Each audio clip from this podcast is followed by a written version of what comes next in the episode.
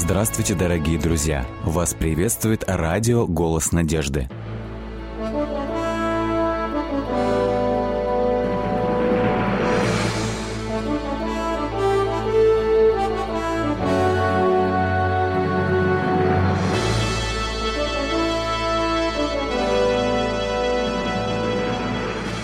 Радиотелецентр «Голос надежды» приветствует вас.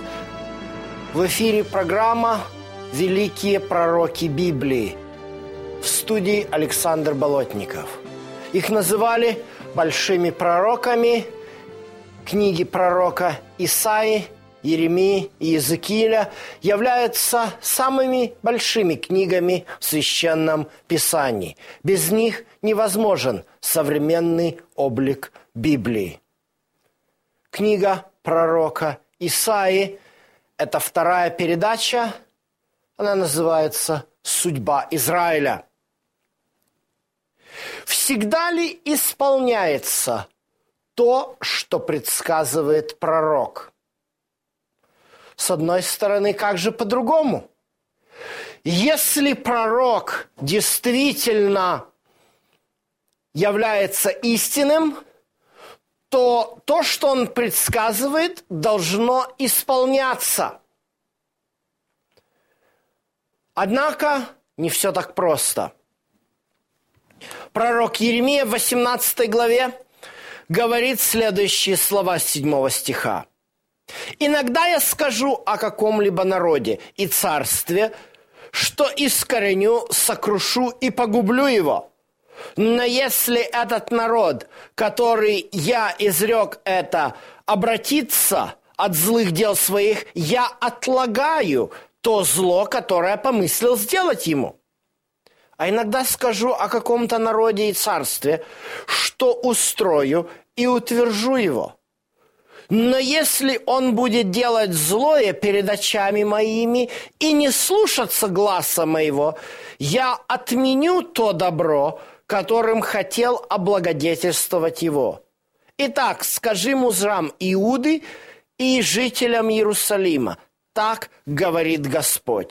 Я приготовлю вам зло и замышляю против вас. Итак, обратитесь каждый от злого пути своего и исправьте пути ваши и поступки ваши. Действительно, очень часто в Библии пророчество дается на определенном условии. Когда-то еще за сто лет до пророка Исаи Бог послал человека по имени Иона для того, чтобы тот предсказал городу Ниневии, столице Ассирии, бедствие и разрушение. Но когда же ниневитяне – начали каяться и молиться Всевышнему, то Бог не навел это зло на город. Что же происходит здесь? О чем говорит Исаия, предсказывая нам судьбу Израиля? Об этом нам говорит вторая глава. Слово, которое было в видении Исаи, сыну Амосову, об Иудее и Иерусалиме. И будет в последние дни гора Дома Господня будет поставлена во главу гор и возвысится над холмами, и потекут к ней все народы, и пойдут многие народы и скажут, придите и взойдем на гору Господню, в дом Бога Яковлева, и научит Он нас своим путям, и будем ходить по стезям Его, ибо от Сиона выйдет закон и слово Господне из Иерусалима. Что происходит здесь? Исаия описывает сверхъестественное событие, которое должно было случиться. Гора Дома Господня. Это гора Мария. В 970 году до нашей эры здесь, на этой горе, царь Соломон построил свой храм. Одно из чудес света, куда приходили все народы для поклонения.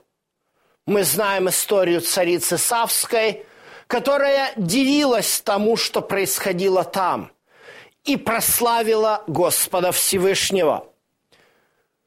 На фоне вот этого язычества, которое процветало в Израиле во время служения Исаии, пророк произносит Божье Слово – о том, что гора, вот эта Мария, она не очень высокая. Если посмотреть на план Иерусалима, то гора Мария, она ниже окружающих ее гор Елеонской и горы Скопус. Фактически, чтобы попасть в храм, паломнику из Иудеи или Самарии или Галилеи, ему нужно было взобраться на гребень Елеонской горы, а потом спуститься в ущелье потока Кедрон, и после этого чуть-чуть из потока подняться на храмовую гору.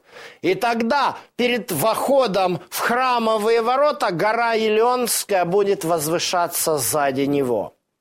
Это немножко противоестественно э, в языческих культурах. Обычно в языческом понимании главный храм всегда находился на самой высокой горе.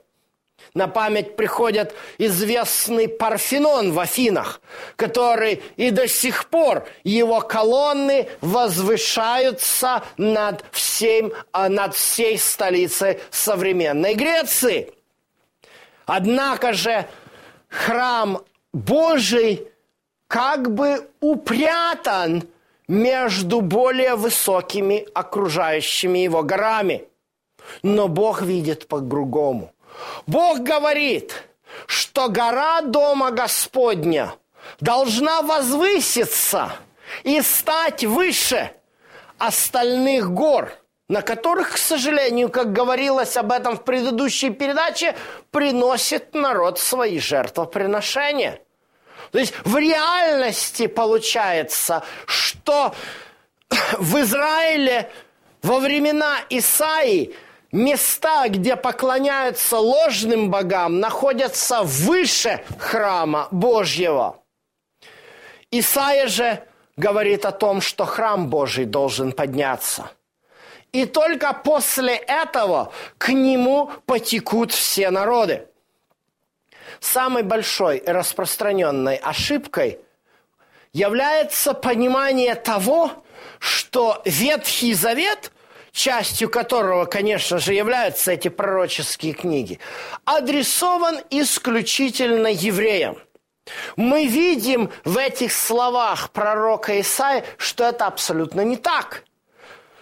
И придут многие народы и скажут, придите и взойдем на гору Господню, в дом Бога Яковлева, и научит Он нас своим путям, и будем ходить по стезям Его, ибо из Сиона выйдет закон и Слово Господне из Иерусалима. Это ключевые слова плана спасения, который изложен библейскими пророками.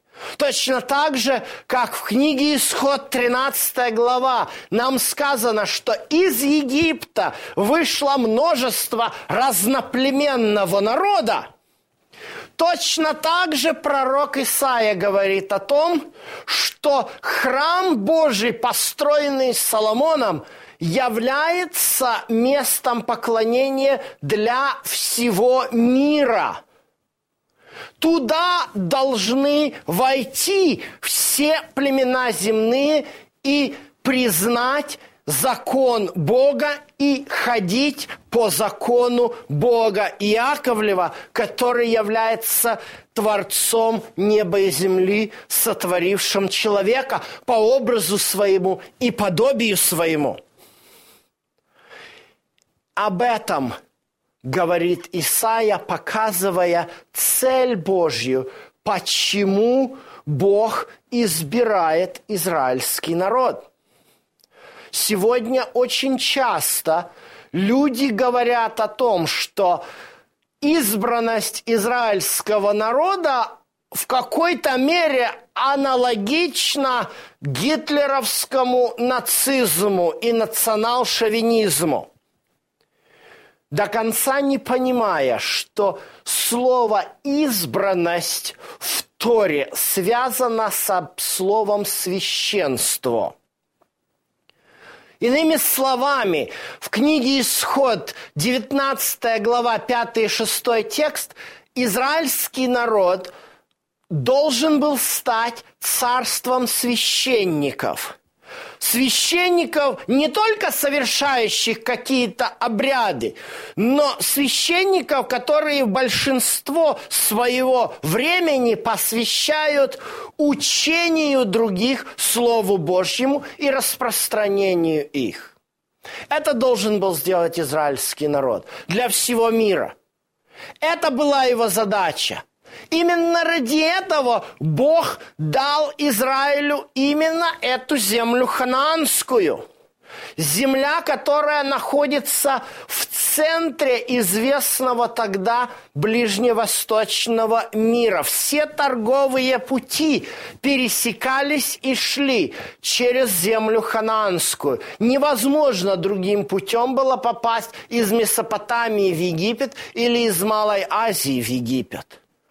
Именно эта гора Дома Божьего находилась в центре. И тогда открывались удивительные перспективы. Четвертый текст второй главы Исаи говорит нам о том, что Бог будет судить народы и обличит многие племена, и перекуют мечи свои на орала, и копья свои на серпы, и не поднимет народ на народ меча, и не будут более учиться воевать. Сегодня мы страдаем от десятков локальных и нелокальных конфликтов, уносящих жизни десятков и сотен тысяч людей – и еще даже не зажили раны Второй мировой войны, в которой погибли 50 миллионов человек. Еще свежа в памяти угрозы ядерной войны, которая бы повлекла тотальное уничтожение всего человечества. Но Исаия предсказывает, что всемогущий Бог сможет сделать так, что народы перекуют мечи на орала и копья на серпы, и что перестанет быть э, народ на народ поднимать меч, благодаря чему? Этот текст очень часто цитируется. Но мы его можем до конца осознать только в контексте той пророческой вести, которую дает нам пророк Исаия в второй, третьей и четвертой главах своей книги. И это очень важно при изучении пророческих книг понимать, где границы той или иной пророческой проповеди. Потому что эта проповедь звучит и понимаема только в контексте – пророк Исаия начинает с оптимистичной ноты, показывая грандиозную перспективу той цели, которую Бог ставит перед израильским народом. Цели завоевания всего мира для Господа. Цели перенесения той благой вести о Божьем спасении всему миру. Но возможно ли это без послушания Израиля? Пятый текст нам говорит, «О дом Иакова, приходите и будем ходить во свете Господнем».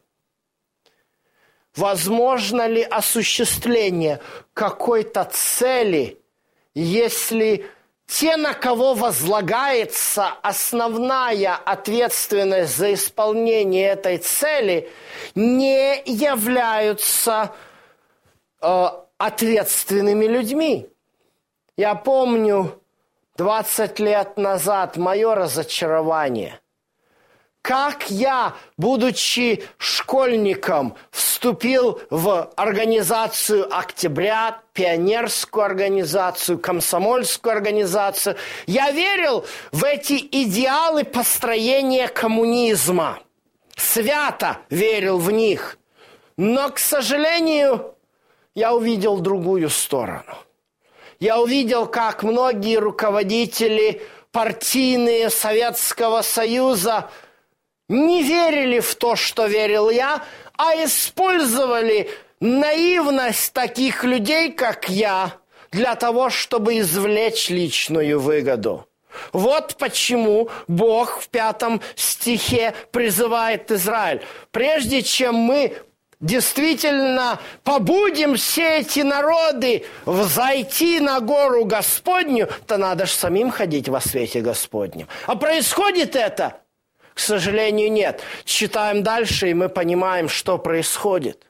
Но ты отринул народ свой дом Иакова, потому что они многое переняли от Востока. И чародеи у них, как у филистимлян, и с сынами чужих они в общении. В Торе Моисей категорически запретил – то, о чем написано в шестом стихе второй главы книги пророка Исаи. Запрещено было проживание на территории Израиля колдов, колдунов и чародеев. Запрещено было вступать в близкий контакт, тем более жениться на представителе языческих народов. Седьмой текст продолжает.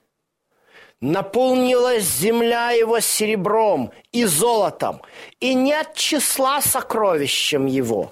Наполнилась земля его конями, и нет числа и колесницам его. Наполнилась земля его идолом, и они поклоняются делу рук своих, потому что тому, что сделали персты их эти слова являются своего рода реминисценцией золотого века, который имел место при царе Соломоне. Как пишет об этом пророк в третьей книге царств, во времена Соломона серебро не, не было в цене. Его было настолько много, что оно вообще не ценилось. Было много золота, было экономическое процветание. Соломон посылал корабли с продукцией, которая производилась в земле израильской, э, оливки, зерно, виноград, посылал их э, в Африку, привозил золото и другие экзотические товары. Но все это привело к гордости. Книга Второзакония – категорически запрещает царю приобретать себе коней для кавалерии, тем более для колесниц. Связано прежде всего с тем, что Бог не хочет, чтобы израильская армия владела наступательными вооружениями. Но, к сожалению, написано нам здесь, что Соломон приобретал и коней, и колесницы – Третья книга царств описывает нам, как он э, де, строил крепости. Крепость Мегида, например, называется колесничным городом. И вот в силу этого происходит откат назад. Наполнилась земля идолами. И это производит страшные последствия иди в скалу и сокройся в землю от страха Господа и от славы величия Его. Десятый стих. «Ибо грядет день Господа Саваофа, и все гордое и высокомерное, все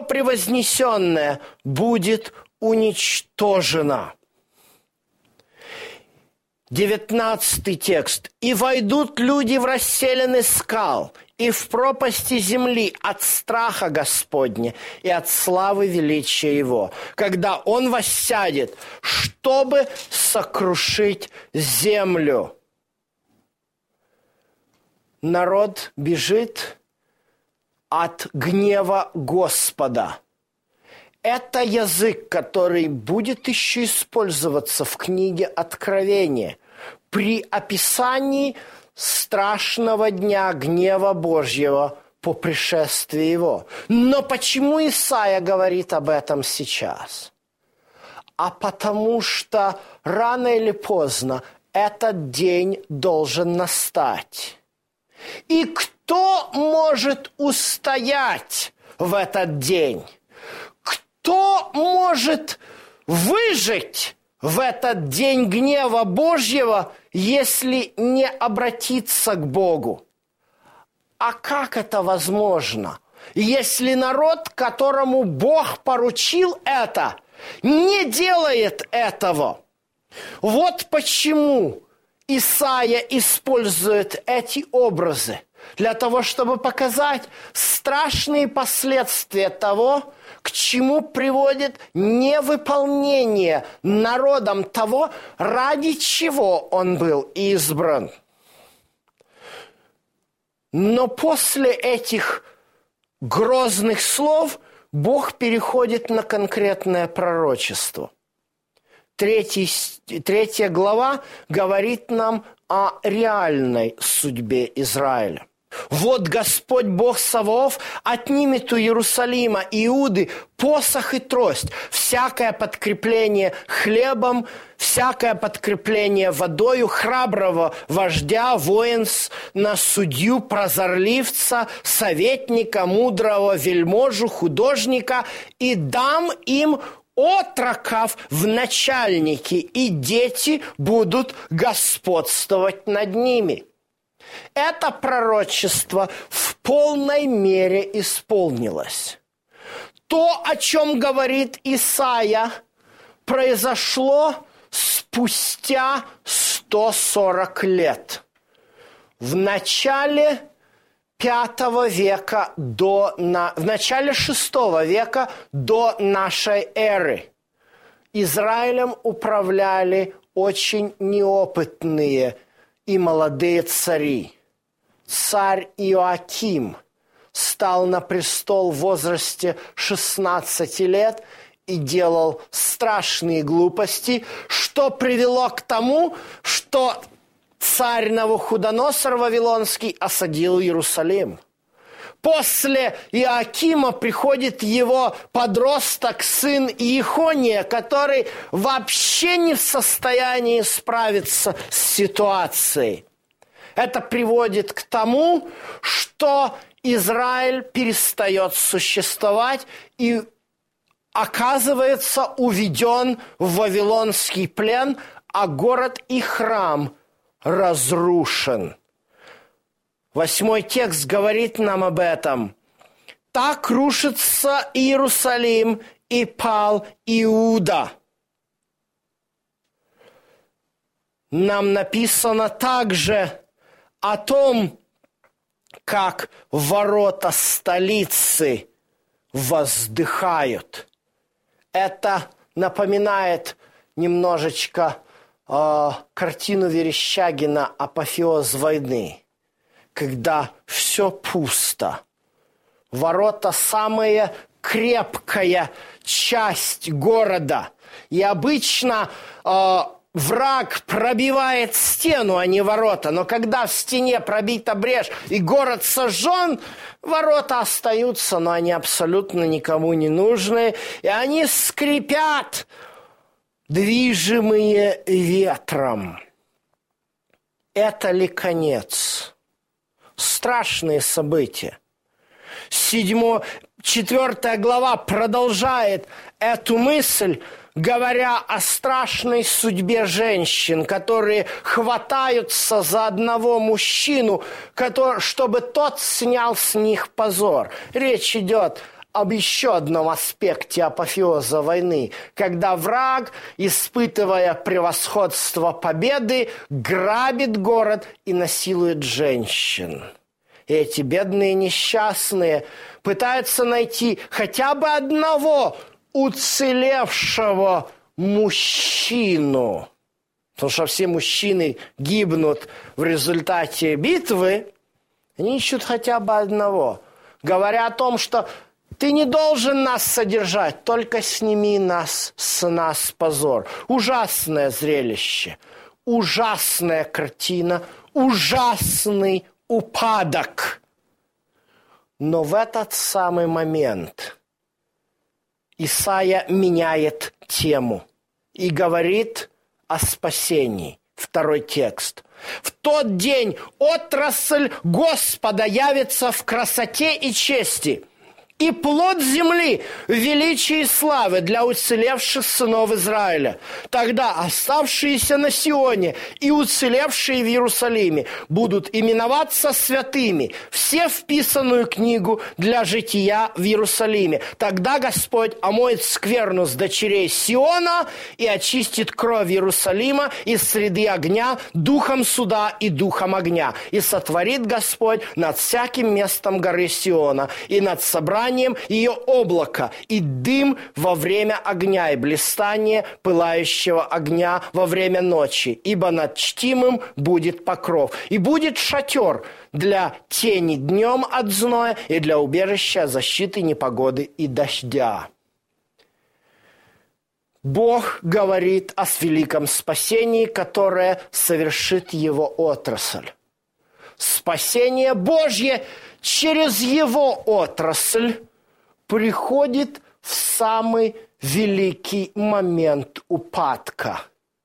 Но в этом и есть величие благодати Божьей, когда Всевышний не оставляет нас в наших проблемах. Даже тогда, когда мы виноваты перед Ним, Он дает свое спасение.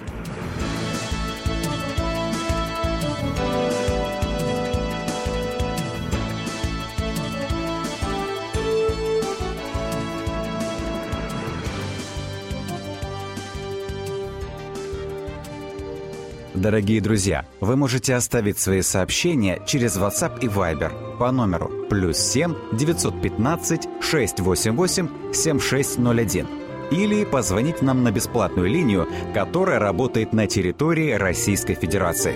Номер 8 800 100 ровно 1844. 8 800 100 ровно 1844.